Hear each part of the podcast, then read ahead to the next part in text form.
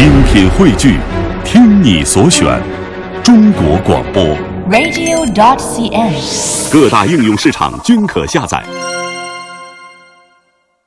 好了，歌曲之后呢，欢迎回到我们今天的其乐无穷。哎，我想无论是名人还是常人都啊脱不了俗，似乎必须得用盛大的婚礼 才能够表达对爱情的真挚之心哦。哎，今天我们要和大家一起来盘点一下全球世纪婚礼的举行地啊。啊，说到浪漫啊，哦我记得我原来啊、嗯有一段时间是伪球迷，哦，你喜欢哪个国家队呢？意大利队，哦，那个地方真的好浪漫哎。不是因为浪漫，是因为那儿的帅哥好多啊。哎，意大利队的这个国脚都长得好帅哈。哦，哎，你你可以用现在非常流行的话说，他们颜值都很高了。对，啊。就属于啊，就觉得意大利的人嗯就应该是那个很很浪漫，因为那个地方又很浪漫嘛，意大利哈，比如说威尼斯水城啊、啊佛罗伦萨呀、什么的，还。我们今天说到的第一个地方，嗯。世纪婚礼的举行地，其实就是意大利的佛罗伦萨。哇，呃，在二零一四年的五月二十四号，美国时尚界和娱乐界的一个活跃人物啊，嗯。卡戴珊和歌手维斯特就在佛罗伦萨的这个美景堡完婚了。哇绚烂的烟花、浪漫的马车，满大街意大利的帅哥 儿，你哇想，，哎，这不就是王子和公主的美好结合吗？对呀啊，有情人终成眷属啊。嗯接下来我们要给大家带来的这个地方呢，哇。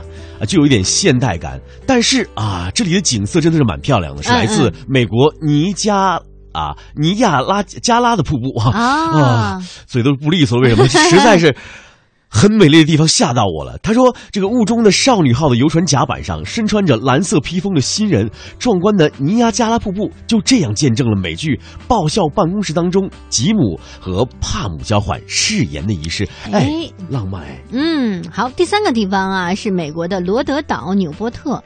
那么，其实有人说了，不管你是虚构中的婚礼还是现实的婚礼，真的都很适合在纽波特来举行。是美国总统肯尼基和这个杰奎琳，也就是肯尼肯尼迪哈，嗯和杰奎琳呢，在纽波特的圣玛丽大教堂举行婚礼。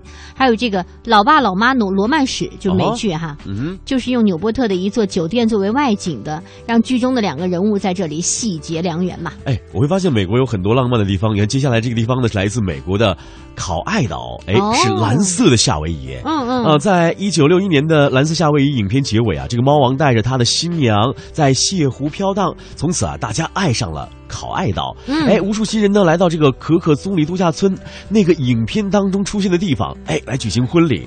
可惜呢，在一九九二年的一场飓风当中埋葬了这个浪漫之地。啊重修之后呢，预计要到二零一七年重新对外开放。哦，是这样哈。嗯好，接下来呢，这个地方伦敦啊、哇你想想，我们都看过这个戴安娜和查尔斯世纪婚礼的那个录影吗？是是是，它是在伦敦的是圣保罗大教堂举行的，啊、但现场是三千五百名的观众，啊电视机前七点五亿的观众。啊，那后来像呃威廉和凯特的世界婚礼也是在嗯伦敦，也是在这个威斯敏斯特大教堂来举行的。因此啊，去伦敦如果举行婚礼的话，大家会觉得会有一点那个皇家的感觉，哎，皇不一样，家风范。这高高大上的感觉就出来了。嗯嗯嗯接下来我们要去的地方呢，是来到了美国的芝加哥啊。嗯如果收音机前的各位听众朋友，您想跟随总统的脚步，就来这个芝加哥的三一联合基督教会吧。啊那可是这个奥巴马与这个时尚女王米歇尔一九九二年举行婚礼的地方。哎，哦，这对夫妇的第一次亲吻发生在多切斯特的大街上与第五十三街的拐角处。你听我天哪多清楚啊！好，接下来又拐到了意大利，在意大利的法萨诺，这也是一个非常知名的世纪婚礼的举行地，呃，贾斯汀和杰西卡喜结连理的地方。这是在哪里呢？意大利南部的普利亚大区，呃，法萨诺的博尔格伊纳西亚度假胜地，你可以看到亚德里亚海。呃，这里呢有绵延四百英里，大约是六百四十四公里的壮观的这个海岸线。阳光充足的海滩，最主要的是味道鲜美的海鲜，还有沙滩上遍布的意大利帅哥，我们知道你年轻时的偶像是什么了啊意！大利帅哥。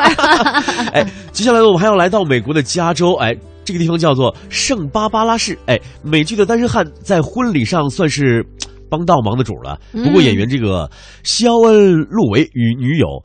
凯娇迪奇，哎，终于在豪华的比尔摩特四季酒店结婚了，有情人终成眷属啦！哎，其实啊，我记得好像有一有一首歌是许巍的吧，没有什么能够阻挡我们对自由的向往。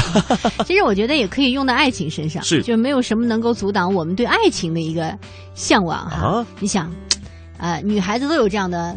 公主梦嘛，希望穿上最美的一个礼礼服，跟自己的王子一起携手步入婚姻的殿堂，太浪漫了啊！嗯，都圆梦吧啊！好，呃，说了这么多的一些婚礼举行地，不知道收音前的听众朋友你喜欢哪一个呢？